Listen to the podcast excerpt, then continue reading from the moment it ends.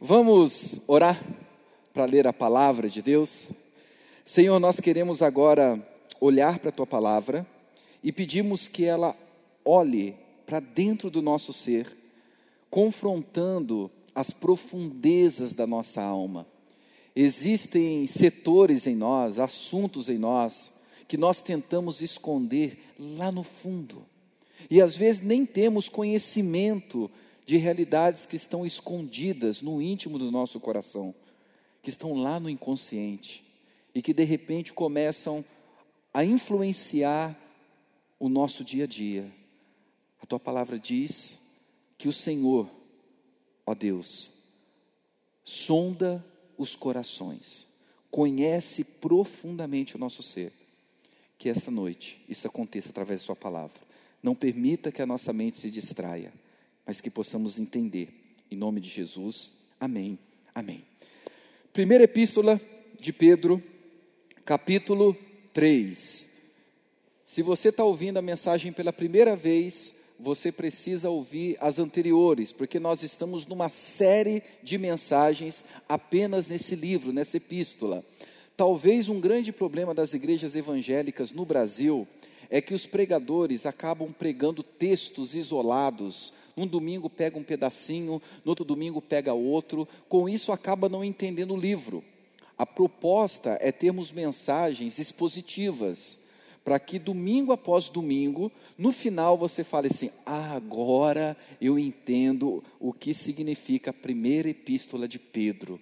E isso fique muito forte no seu coração, e vai estar tudo em conjunto. No capítulo 3, versículo 13, diz assim: Ora, quem é que vos há de maltratar, se fordes zelosos do que é bom? Mas, ainda que venhais a sofrer por causa da justiça, bem-aventurados sois. Não vos amedronteis, portanto, com as suas ameaças, nem fiqueis alarmados Antes, santificai a Cristo como Senhor em vosso coração, estando sempre preparados para responder a todo aquele que vos pedir razão da esperança que há em vós, fazendo-o todavia com mansidão e temor, com boa consciência, de modo que naquilo em que falam contra vós outros, fiquem envergonhados os que difamam o vosso bom procedimento em Cristo. Porque se for da vontade de Deus, é melhor que sofrais por praticardes o que é bom do que praticando o mal. Pois também Cristo morreu uma única vez pelos pecados, o justo pelos injustos, para conduzir-vos a Deus, morto sim na carne, mas vivificado no espírito. Somente até aí, porque o versículo 19 ao 22 é um dos textos mais difíceis de interpretação bíblica. E na, no próximo domingo eu vou falar sobre a continuidade desses versículos, que vão do 19 até o versículo 22. Que história é essa? Que Jesus desceu até um certo lugar e pregou para espíritos que estavam aprisionados. Não perca as cenas do próximo capítulo do nosso culto de domingo que vem. Mas hoje eu quero me concentrar com aquilo que é um pouco mais claro pelo menos para nós. Pedro está escrevendo para uma comunidade que queria muito viver a vida em abundância de Jesus. Era gente que já estava cansado de tentar viver uma vida conforme a sua própria vontade. O tema desse texto que eu li tem a ver com a longanimidade, ou seja, tenha um ânimo longo, não desanime. Talvez essa noite nós tenhamos pessoas aqui ou nos acompanhando através da transmissão que estão desanimadas, já não tem mais ânimo para continuar, já estão desanimadas com aquilo que outrora, antigamente, animava muito o coração. Se você fizer uma retrospectiva ou até uma introspectiva, você vai encontrar alguns assuntos, algumas realidades que antes animava tanto o teu coração ao pensar, ao buscar e quando você tinha mas no passar do tempo, por causa de alguns desencontros, de sabores, pancadas da vida, você foi perdendo o ânimo com aquilo. Já não mais anima a sua alma. É interessante que a palavra ânimo tem a ver com uma alma vivificada. Para você que está um tanto desanimado com aquilo que você não deveria desanimar, essa mensagem tem um lugar especial para o seu coração. Preste atenção no versículo 13. Ora, quem é que vos há de maltratar, se fordes zelosos do que é bom? Pedro levanta aqui um pouquinho a probabilidade de você receber o bem que pratica. Ele está dizendo assim: quem vai te maltratar se você for zeloso ao fazer o bem para ela? Ele está dizendo: se você tiver uma atitude zelosa, e essa palavra zeloso vem de zelote, Zelote era um partido, era um grupo dentro do judaísmo, os zelotes, que acreditavam que só conseguiriam conquistar algumas realidades através de uma revolução armada. Os zelotes tinham as suas espadas e diziam assim: Irmãos judeus, nós só conseguiremos sair dessa opressão se nos levantarmos com as nossas espadas. E de repente, Pedro, que não era um zelote, mas ele se identificava muito com a violência dos zelotes, lembra-se, lembre-se naquele episódio em que vêm os soldados para prender Jesus. O texto diz que Pedro saca a sua espada e corta a orelha do camarada. Uns vão dizer que Pedro só cortou a orelha porque ele tentou o pescoço e errou. E de repente ele está dizendo assim: não, vocês não vão tocar em Jesus. Se for necessário usar a violência, eu usarei. Jesus fala: não, Pedro, você não está entendendo o que é a revolução cristã. Jesus pega a orelha do camarada, coloca lá, cura, e está ensinando para Pedro que a verdadeira revolução, que as guerras que nós travamos em todos os setores da vida, não devem ser combatidas com violência. Porque a violência pode até te dar vitória, mas o custo da vitória, a base da violência, deixam rastros irreparáveis. Tem coisas que, se você conquistar pela violência, pela força, não vai ter o sabor que deveria ter. Então Pedro, depois de aprender com Jesus, ele vai pegar essa palavra, zelo, zelote, para dizer assim: presta atenção, se você quer ser um zelote, se você quer ser um guerrilheiro, se você quer lutar, lute fazendo o bem. Zeloso é um zelote, zelote é uma pessoa radical, Pedro está dizendo: seja radicalmente um agente do bem. Teime em fazer o bem. Lute com as armas do bem. Por mais que o teu ego, o teu coração vai tentar dizer para você: larga a mão de ser besta. Pague o mal que estão te fazendo com mal. Pedro vai colocar aqui uma possibilidade, uma probabilidade de reciprocidade do bem. Se você é alguém que se torna radicalmente um feitor, zeloso, um zelote do bem, amando, quem é que vai te maltratar?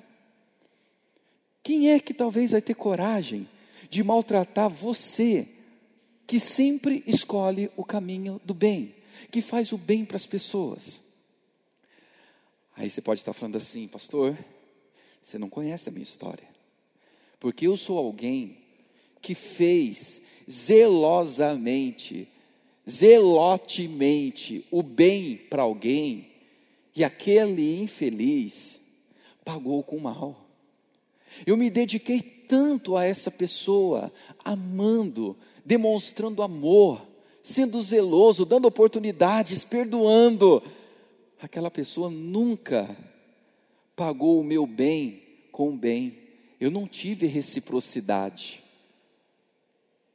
Você não conhece a minha história, mas parece que Pedro já conhecia a sua história, porque ele vai escrever assim, versículo 14: Mas, ainda que venhais a sofrer por causa da justiça, bem-aventurados sois. Não vos amedronteis, portanto, com as suas ameaças, nem fiqueis alarmados. Pedro está dizendo: por mais que você não tenha a reciprocidade que você gostaria de ter.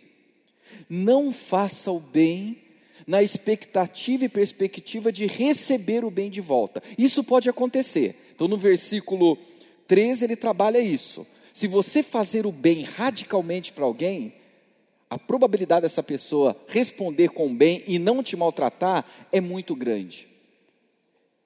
E detalhe, às vezes nós não experimentamos do bem que nós gostaríamos, porque nós não nos dispomos a dar o bem que deveríamos. Nós somos muito egoístas, somos muito contraditórios. Queremos alguns bens, mas nós não estamos dispostos a expressar benfeitorias para as pessoas. Só que tem gente que é radicalmente do bem, é gente boa, é gente da paz, é gente do amor, é gente solidária, da generosidade, é gente que acolhe, é gente que não quer ver o outro mal. Mas às vezes, mesmo fazendo isso, tem outros, ou até esses a quem ele faz o bem, paga, retribui com o mal. E aí, o que, que Pedro diz? Ele vai dizer: Você é um bem-aventurado. Isso confunde a gente, porque nós achamos que ser feliz, a palavra bem-aventurado, é, é, feliz no superlativo, felicíssimo, muito feliz, feliz de verdade, Pedro está dizendo. Quando você faz o bem e ainda não recebe de volta aquele bem, mas pessoas vêm te maltratar, saiba que você é um muito feliz, um felicíssimo, um felizardo, um bem-aventurado. Mas por quê? Porque você quebrou a dimensão da troca, da relação da troca. Quando eu estabeleço, estabeleço relacionamentos e me condiciono a dar, se eu for receber, eu me coloco num patamar muito delicado, porque às vezes aquele momento que você está doando, está fazendo bem, talvez a pessoa não está em condições de responder à altura o seu bem, e aí você abandona dizendo assim: quando eu tentei, quando eu fiz o bem, a outra pessoa não correspondeu, e aí você abre mão. Aí Pedro está dizendo: aprenda a fazer o bem, pelo bem que Deus te fez e por quem você se tornou. A questão não é se você vai ter algo em troca, a questão não é se vai vir uma reciprocidade. E cá entre nós, é muito bom quando há uma reciprocidade, é muito bom ser amado quando nós amamos, é muito bom receber quando nós doamos, é muito bom. E quando nós nos dedicamos a fazer isso, Pedro disse no primeiro versículo: você não vai ser maltratado. Mas se for, continue fazendo o bem. Isso é ser feliz demais. Aí ele vai dizer assim: não permita que o seu coração se amedronte. Presta atenção. Talvez há pessoas aqui essa noite que não acreditam mais no amor, porque um dia se dedicaram zelosamente, zelotemente ao bem do amar, o ser amado, mas aquela pessoa não correspondeu. Pelo contrário, quanto mais você amava, mais desamor você recebia da pessoa. Aí chegou uma hora que o medo de passar por isso de novo fez com que teu coração se fechasse de uma tal maneira e hoje você não consegue acreditar na possibilidade das reciprocidades da vida. E muito mais do que imaginar e saber que pode ter uma reciprocidade, você não consegue mais amar e fazer o bem com medo de ser maltratado ou maltratada novamente. Então, essa noite, que o Espírito Santo fale ao seu coração, não se amedronte, não tenha medo de fazer o bem novamente, não tenha medo de amar novamente, apesar de tudo que você tenha passado na sua história, de todos os desencontros, de sabores, pancadas, traições, seja o que for, não se amedronte, porque se você se fechar, não querendo correr o risco de sofrer novamente, a vida sua vai estar blindada desse tipo de sofrimento, mas você nunca vai experimentar o que é a essência de Deus, que é o amor. Pedro está dizendo assim: não vos amedronteis com ameaças, nem fiqueis alarmados. Aqui são pessoas que estavam ameaçando, são pessoas que estavam perseguindo. Pedro vai dizer: não desista do amor não desanime de fazer o bem, mesmo que às vezes você seja ameaçado contra o que você faz, faça porque você recebeu um bem de Deus, Você é salvo por Jesus. Por isso que você teima, insiste em fazer o bem e amar. E aí ele vai continuar, versículo 15. Antes, ao invés de você se amedrontar, ter medo das ameaças, seja o que for, antes, versículo 15: santificai a Cristo como Senhor em vosso coração, estando sempre preparados para responder a todo aquele que vos pedir razão da esperança que é em vós.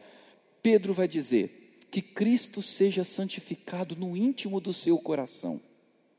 Até porque no íntimo do coração é que brota tudo aquilo que sai da boca. Porque a palavra diz que a boca fala do que o coração está cheio.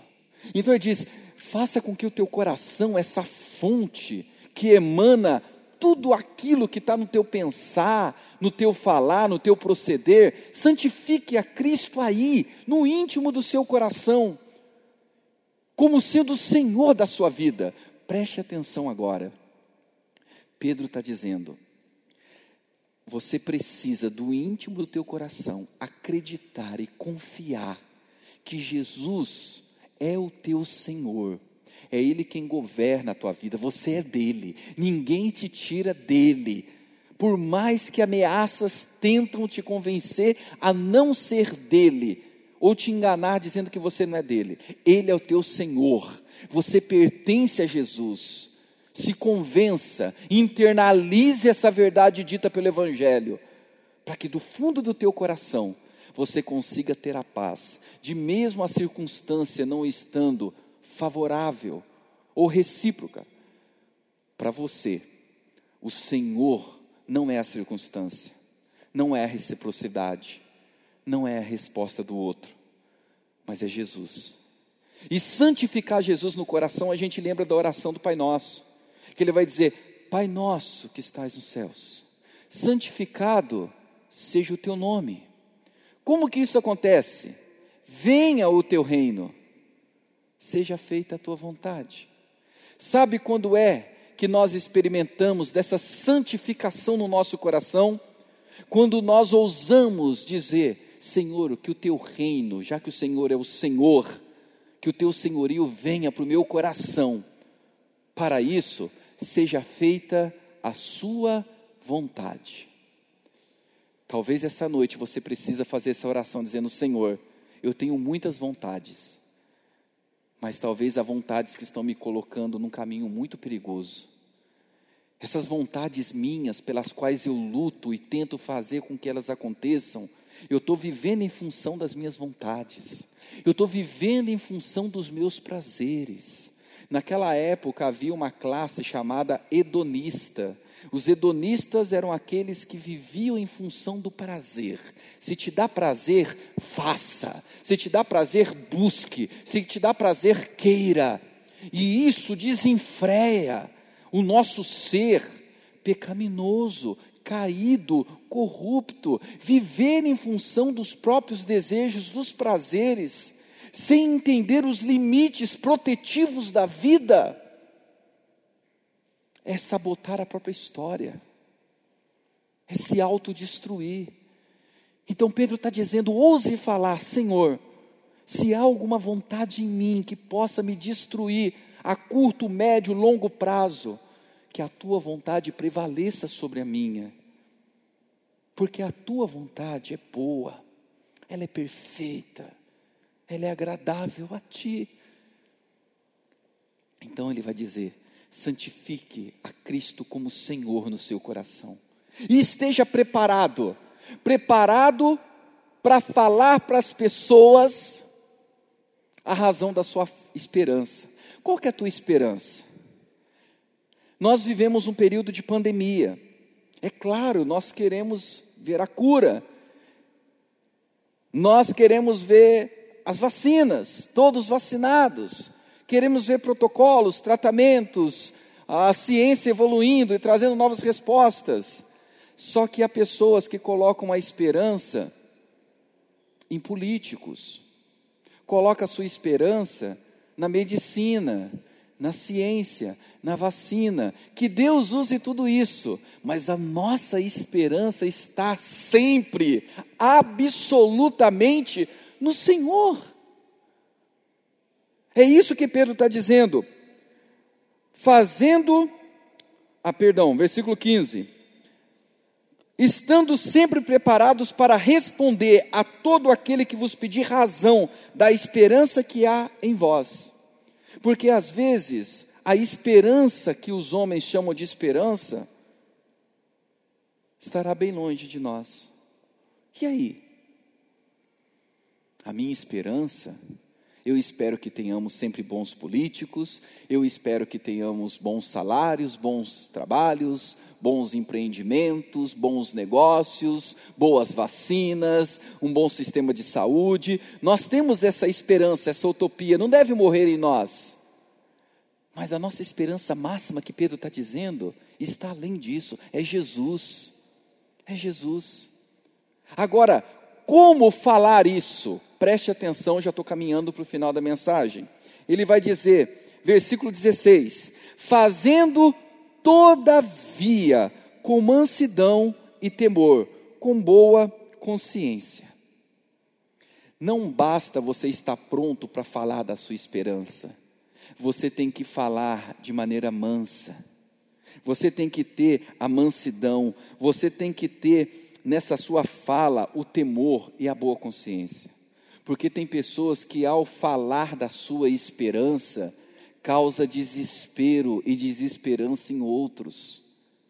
Tem gente que, quando vai compartilhar da sua fé, por mais que ele vença a pessoa na argumentação, ele perde a pessoa no relacionamento, porque ele não fala com mansidão ele não fala com temor, ele não fala com boa consciência. Não adianta você conhecer o Evangelho, a palavra de Deus, se o teu conhecimento não encanta alguém pela mansidão, pela simplicidade, pelo temor, pela boa consciência, de nada adianta. Nós criamos um sistema religioso chamado evangélico no Brasil de crentes arrogantes arrogantes com um conhecimento que é tão raso, mas as pessoas fazem questão de humilhar a outros com aquilo que sabe. Só que isso aqui também serve para as nossas relações, quer seja familiar, quer seja relação profissional, acadêmica. Não adianta você ter o conhecimento, a verdade, se você não sabe comunicá-la com mansidão, temor e boa consciência. Talvez boa parte dos conflitos que você vive na sua alma, que tem causado esse desânimo, é porque você não sabe se comunicar, você não sabe conversar, você não é manso. Talvez o conflito que você está vivendo no seu casamento, no seu namoro, no seu noivado, na sua família, com algum familiar, com algum amigo, é porque você não sabe falar a verdade com mansidão. Quando você trava uma DR, você entra para querer vencer na argumentação. Você não consegue nem ouvir o que a pessoa está dizendo, porque você já está ouvindo para responder, não para entender o que de fato ela quer te falar. Ela está tentando falar com palavras, às vezes com o olhar, com o corpo, com o silêncio. Mas para você a questão é ter a razão.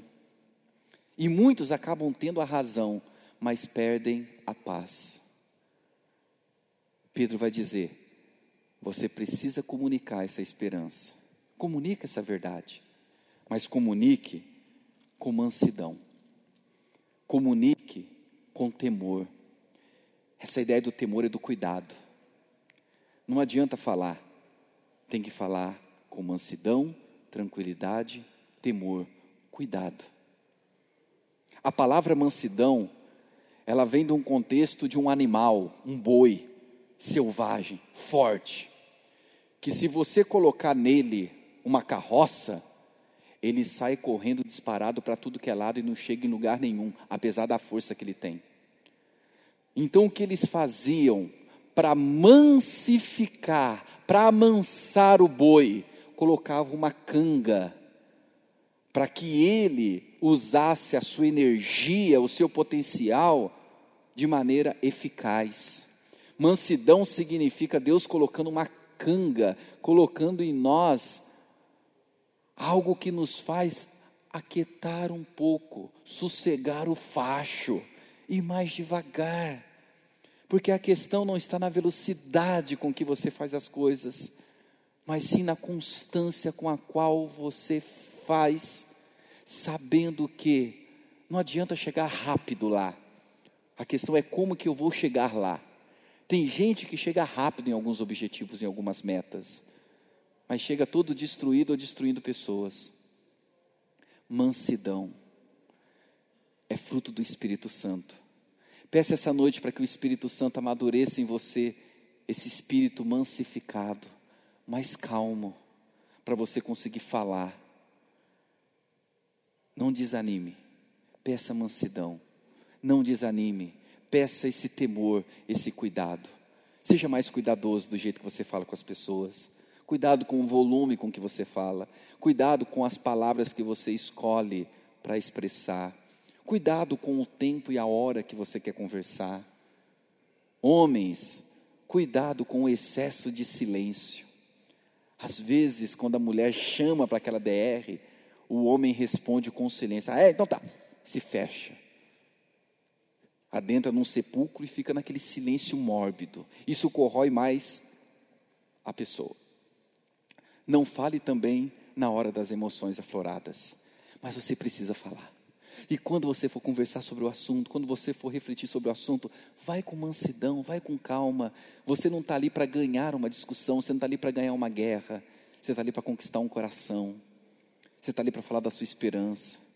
Então, tema, vá com cuidado e o texto vai dizer que aqueles que estão à volta querendo destruir, quando vê alguém assim, mesmo sendo perseguido, mas que é manso, que tem esse cuidado, esse temor, essas pessoas ficam envergonhadas. Em outras palavras, deixe que essas pessoas quebrem a cara por conta própria. Não fique você querendo quebrar a cara delas. Deixa com Deus elas vão se envergonhar, diz o texto. De modo que naquilo em que falam contra vós outros, fiquem envergonhados os que difamam o vosso procedimento em Cristo. Pedro está muito concentrado e desejoso que aquelas pessoas não paguem o mal com o mal. Vamos lá, versículo 17. Porque se for da vontade de Deus, é melhor que sofrais por praticardes o que é bom do que praticando o mal. Preste atenção. Pedro não está excluindo o sofrimento da vontade de Deus. Pedro está dizendo: há momentos que o sofrimento faz parte do processo que Deus quer nos inserir. O sofrimento tem um papel pedagógico na construção do ser que Deus quer fazer na sua história. Mas tem um sofrimento que Deus fala assim: ô, oh, oh, aí tem nada a ver comigo, não, camarada. É você que está fazendo isso aí. É você que está teimando em adentrar por algumas portas que você sabe o que tem do outro lado. Então há sofrimentos que a gente não pode falar. Deus sabe de todas as coisas, Deus está no comando. Eu, eu tenho pavor de alguns jargões. Deus no comando. Ah, é, que comando que Deus está?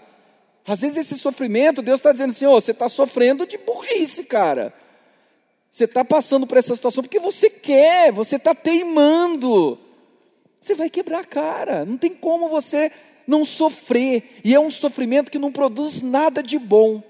Você precisa se arrepender. Agora, Pedro fala de um sofrimento que a gente experimenta que nos faz crescer. É aquele sofrimento que você olha e fala assim: Deus, o que, que eu estou fazendo? Aparentemente, eu não mereço, não estou fazendo nada para passar por isso. Mas eu estou com a minha boa consciência, eu posso ficar em paz, porque esse sofrimento vai resultar na glória do Senhor. Tem sofrimentos que a gente vai passar, que faz parte da experiência humana, faz parte desse trato de Deus para fazer com que sejamos mais parecidos, cada vez mais com Jesus Porque Jesus passou pela via dolorosa. Jesus passou pelo caminho do sofrimento. Quando ele conversava com aqueles discípulos que estavam desanimados, voltando para a aldeia de Emaús, ele disse: Vocês não leram que convinha que o Cristo sofresse, padecesse, para que entrasse em sua glória? Depois ele vai começar a falar sobre esse assunto. O sofrimento faz parte. Jesus ensinou isso. Jesus viveu o sofrimento para a glória de Deus Pai. Jesus passou por um sofrimento que fazia parte da vontade de Deus para a vida dele. Saiba que tem sofrimentos que você vai passar, mas passe com o Senhor, porque você vai crescer. Agora, tem sofrimentos que não tem como você falar que é Deus que está nessa história, Deus, não, não tem como. E aí é questão de arrependimento, de se posicionar e falar: não quero mais para minha vida. Deus me ajude Deus, tenha misericórdia. Eu não quero viver esse sofrimento destrutivo, mas se tiver que sofrer, que eu sofra sofrimentos construtivos.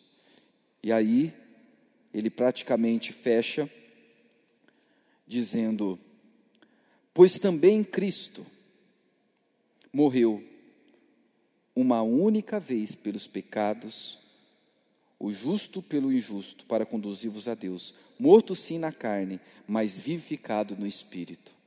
No próximo domingo eu entro agora nesses três versículos, três, quatro versículos, são muito difíceis. Ia ser muita informação para um domingo só, mas no próximo a gente vai ver. Que lugar é esse que Jesus desceu? Que mensagem é essa que foi pregada? Que espíritos são esses a quem Jesus pregou? De onde vêm esses espíritos? Onde moram? Onde comem? A gente vai conversar um pouquinho no próximo domingo, tá bom? Vamos orar agora? Eu queria que você pensasse em tudo que foi falado e falasse com Deus. O tema dessa mensagem é não desanime. Não desanime. Não desanime de fazer o bem, por mais que você tenha recebido o mal. Não desanime. Não desanime, mesmo que você não tenha visto reciprocidade. Não desanime. Se um dia você deixou o caminho do bem, do amor, volte para esse caminho sobremodo excelente. Porque nesse caminho, diz Pedro que há uma possibilidade imensa de você não ser maltratado. Mas se você escolhe viver o caminho do maltrato, do mal, não há esperança de você não ser maltratado, você vai ser maltratado também. Fortaleça o teu coração essa noite dizendo: Senhor, eu quero continuar não pelo que eu posso ter como recompensa, mas por quem eu sou em Ti.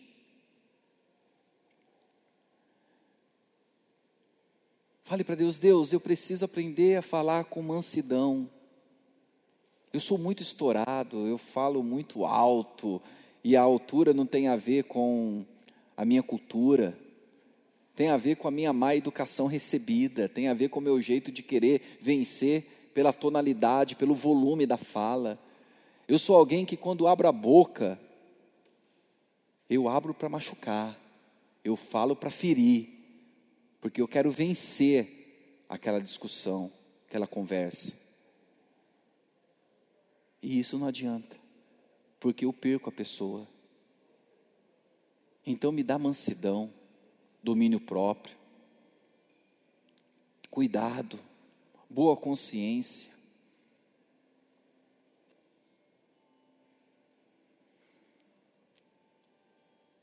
Senhor, eu estou vivendo um sofrimento que não tem nada a ver contigo, mas essa noite eu estou aqui para dizer: Senhor, me tira dessa, me ajude a sair dessa. Eu não quero mais sofrer por aquilo que eu sei que não glorifica o teu nome e que não me faz bem. Ou talvez você vai dizer: Senhor, me dá forças para passar por esse sofrimento porque eu sei que glorifica o teu nome. Senhor, muito obrigado por cada vida aqui presente. Muito obrigado a Deus porque nós queremos, escolhemos o zelo do que é bom. Sermos zelotes, radicais, guerreiros, com armas do bem, para fazer o bem. E com isso nós vamos criar probabilidades de reciprocidade, que é muito bom. Mas se de repente não acontecer a reciprocidade, que não nos desanimemos, mas continuemos, porque somos bem-aventurados. Quem ama, não sendo amado, é porque se tornou um bem-aventurado. Que Cristo seja santificado no coração de cada um, a começar pelo meu, sendo Senhor das nossas vidas, fazendo com que a vontade dEle, ó Pai, prevaleça sobre as nossas. Queremos, ó Deus, apresentar diante de Ti como obreiro aprovado, que não tem do que se envergonhar, mas que maneja bem a palavra da verdade que apresenta a nossa esperança mas queremos falar com doçura, com amor, com jeito, com paciência na hora certa. Ajuda-nos, ó Deus, a falar com as pessoas, sobretudo com mansidão, com simplicidade, não para querer ferir com a verdade que tem, não para querer atacar com os argumentos que tem, mas para buscar fazer o bem a quem estiver diante de nós. Essa é a nossa esperança. Essa é a nossa expectativa, Senhor. E se tiver que sofrer, queremos sofrer na tua vontade, por aquilo que nos faz crescer. E não sofrer pela prática do mal. Em nome de Jesus, amém. Amém.